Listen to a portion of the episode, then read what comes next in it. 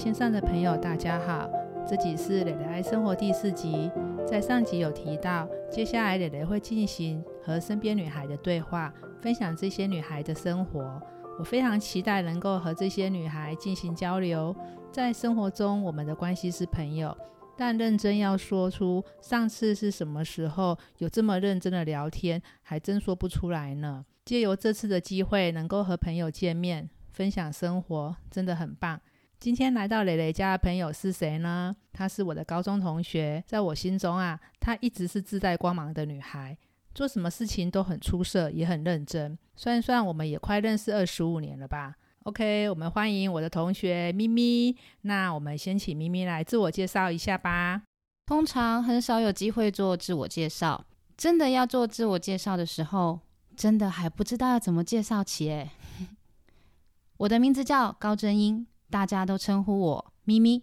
我是一个走进国际婚姻的二宝妈，其实也不能说二宝啦，因为儿子已经二十岁了，女儿也十五岁了，感觉已经到了娶媳嫁女的年龄。但话说回来，我自己其实对年龄也不太在意，总觉得开心很重要。以前觉得为人付出很开心，现在觉得让自己开心更重要。明明他是我在中华艺校的时候的同学哦，在艺校的同学圈里面，我们两个算还蛮常见面的。之前在学校的时候啊，因为你你太热门了，那我算是比较内向的女生，那我们的友谊反而是在毕业后才开始萌芽哦。在我的眼中啊，你一直是一个很独立啊、很认真生活的一个一个女生。无论是在学业上啊，或者是踏入社会之后，你的每一个角色都扮演的相当的出色了。其实我也很珍惜我们之间的友谊，能够一直保持联络，真的是真爱。其实我在台湾学习美术和设计之后，爱上日本的设计理念。十八岁高中毕业之后，就一个人独自前往日本读大学。后来在大学毕业之后，在日本工作，也找到了老公，就在日本定居了一段时间。后来有了一个小孩之后，发觉两国联姻真的不简单，不单纯只是两个人相爱然后在一起而已，而是在生活当中，这拥有两个不同国家文化背景的人，需要透过很多很多的沟通，才能够融洽的生活在一起。在教育孩子的过程当中，我发现语言相当重要，所以就在我小孩两岁半的时候，说服老公一起回来台湾生活，就展开了我们一家四口的海外生活。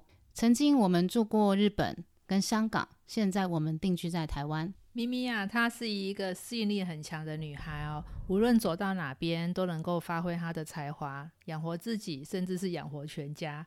那我们可以。来谈谈一下，你当年是哪里来的勇气，让你愿意独自一个人去日本求学啊？当你对于要面对未知的未来和学习环境的时候，你在生活上做了哪些调试呢？出国前你就会讲日文了吗？到了日本之后，你是怎么样子很快速的融入他们当地人的生活呢？嗯，我当时觉得呢，创作是一件很快乐的事情，而且对日本也有一种憧憬。感觉日本的设计、日本的广告就是那么的有魅力。记得小时候妈妈带我们去日本旅行的时候，我特别喜欢在饭店里面看着电视上的广告，短短的十五秒，却能够传达出无限的幻想。无论是文字的力量也好，颜色的搭配也好，讯息总是那么的简短，却又吸引人。如果我也能够做出这样的设计，那该有多棒啊！所以呢，高二的时候刚好有机会可以报考日本的学校，当时家里也很支持，所以在高三毕业之后，我就满心喜悦的前往日本了。当时我只学了五十音和很简单的问候语，就去日本生活了。老实说，在去日本之前，妈妈有帮我安排跟一位退休的教授学日文，我学了几个月吧，老师打瞌睡的次数比我还要多。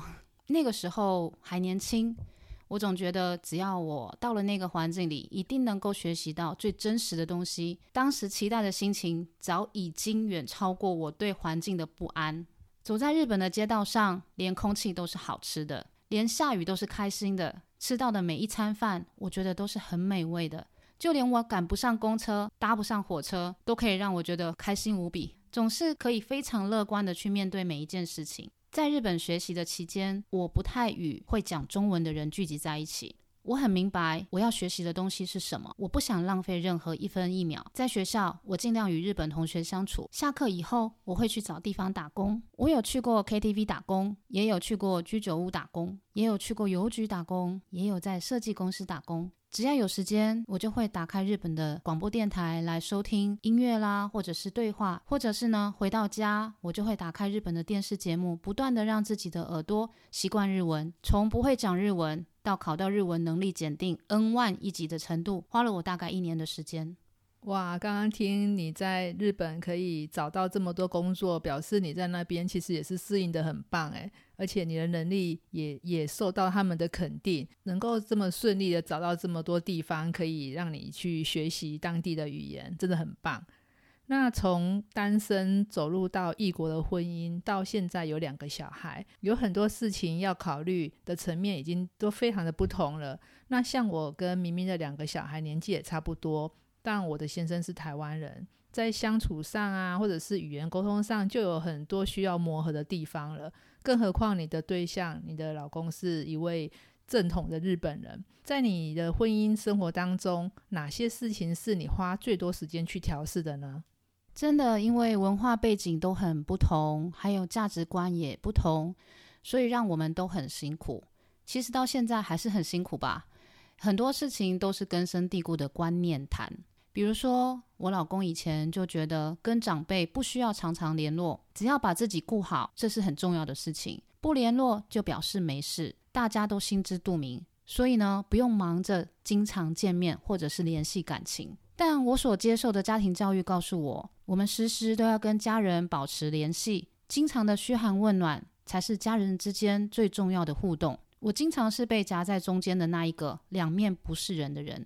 想当初，我的父亲是反对这门婚姻的，因为他最希望的就是可以跟自己的女婿喝茶聊天。但偏偏我选的是一个外国人，又不会讲中文，我爸爸当然不能接受了。当我带着我老公从日本回到台湾来，向我的家人提亲的时候，我还要一边讲一边负责翻译，我真的很忙，好像这门婚事是我自己要求父亲把我嫁出去似的。后来我的父亲。想要用一个比喻来教导我未来的另一半，我记得很清楚。爸爸对我的老公说：“我要你能够成功，所以今天我不是给你一条大鱼，我今天要给你的是一只鱼竿。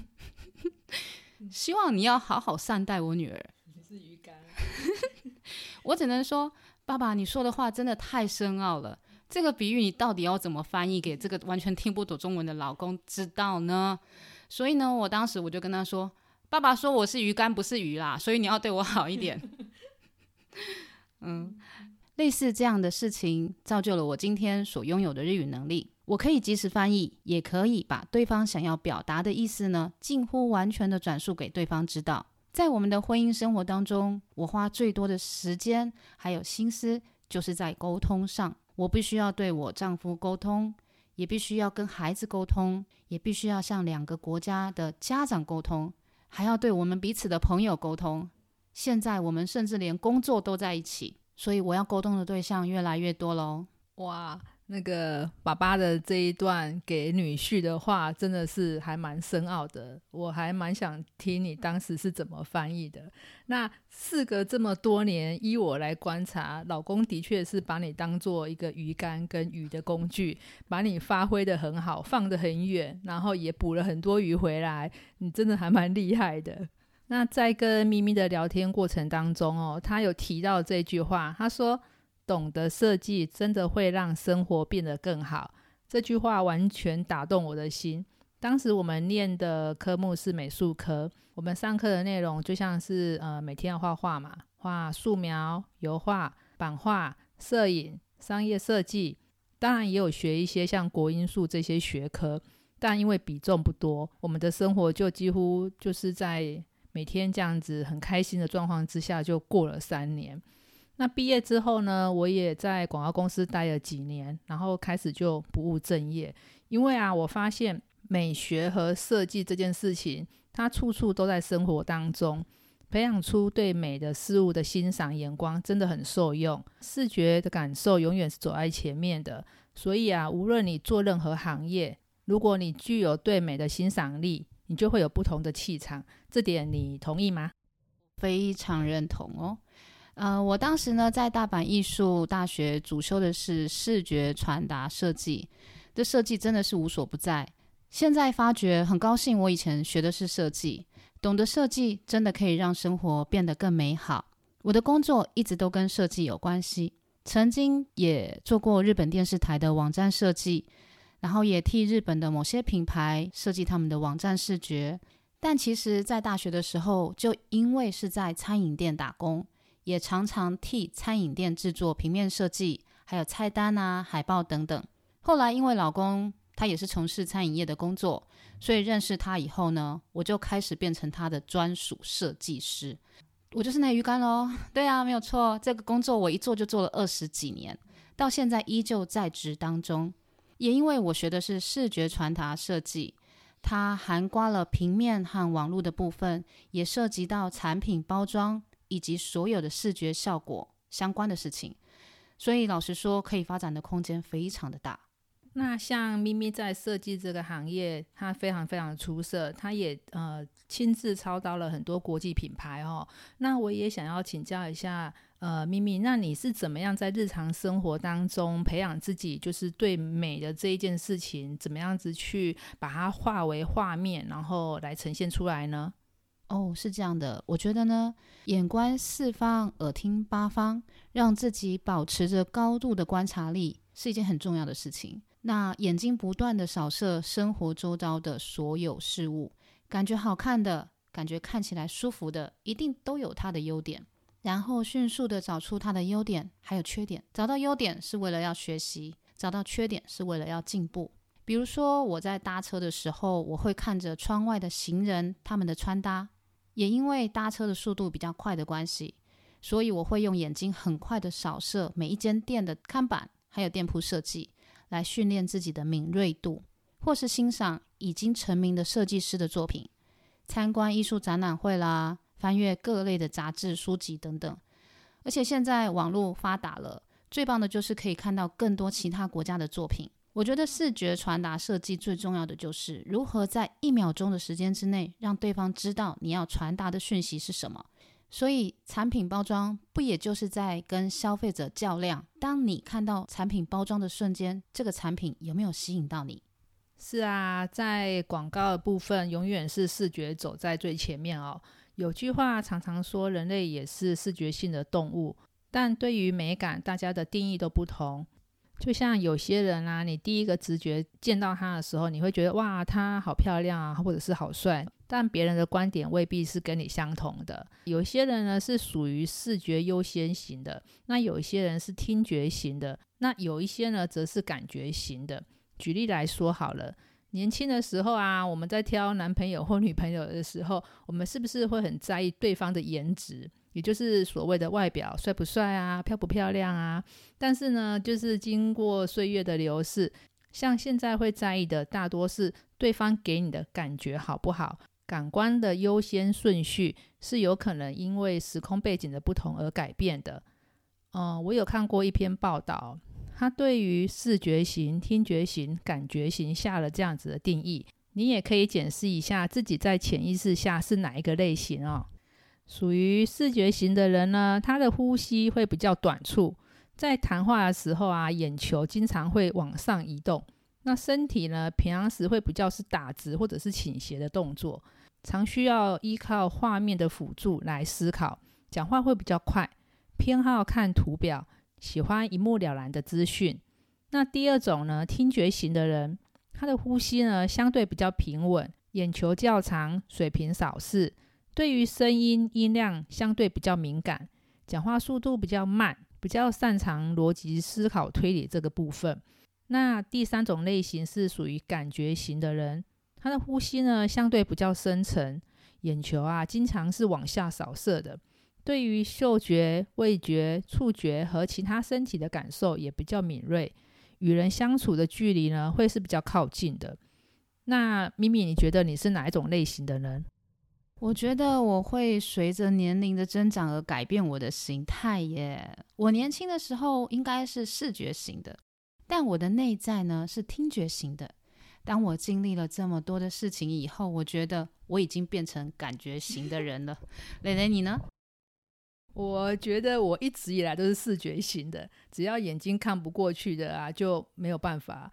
那在这个分析的部分，我觉得套用在我身上还真的蛮准确的。我的确是属于图片型的阅读习惯。呃，像这样子的，透过一些简单的测试，我们可以试着去了解身边的家人啊，或者是同事啊，他们潜在意识是怎样的一个行为模式的人，在相处上呢，就可以避免掉一些冲突，然后可以就是相处的更融洽。哦，像咪咪啊，你在生活中也扮演了许多角色哦。除了需要察言观色之外，也需要有洞悉未来的能力哦，才能够让自己在事业上一直能够经营的很出色。那目前呢，除了就是协助另外一半在台湾的事业之外，在极少又宝贵的时间，也拨空了学习的美甲，还有经营线上日文的教学，对吧？那你已经很忙了，为什么还要再学习这些事情呢？嗯，我想我的职业别应该是属于设计师，但其实我本身也拥有美甲丙级的执照，也可以称为是美甲师。同时，我也在 Amazing Talker 上面呢，呃，也是一个被认定的日文老师。现在正透过线上的教学，跟一些想要学习日文的学生互动。也因为我自己学习日文到现在有三十年的时间。在这三十年当中，我一直从事跟日本相关的工作，不断的有使用日文，所以对于日文的诠释，老实说我还蛮有自信的。所以我也同时是一个翻译师，我可以同步翻译，也协助了很多企业商谈都很成功。在日本学习是为了要成为一个厉害的设计师，但是嫁了人以后呢，成为了人妻，有了小孩以后呢？就变成谁谁谁的妈妈。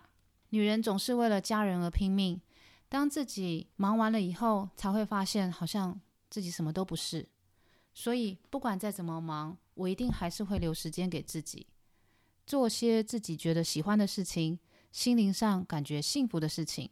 因为我喜欢创作。当我接触到指甲彩绘的时候，发现小小的甲片竟然就是我可以创作的画板。当我再次握起笔的时候呢，我感觉我从事这种画笔的机会好像就是美甲了。然后呢，可以透过我的创作，在跟收入互相连接的时候，不是更棒吗？后来我就跑去考了美甲师的执照。我喜欢读书，喜欢学习，学习可以让我感觉到安心，即使我必须要照顾老公、照顾小孩，但是阅读、学习新的事物可以让我跟外界连接，拥有更多的知识。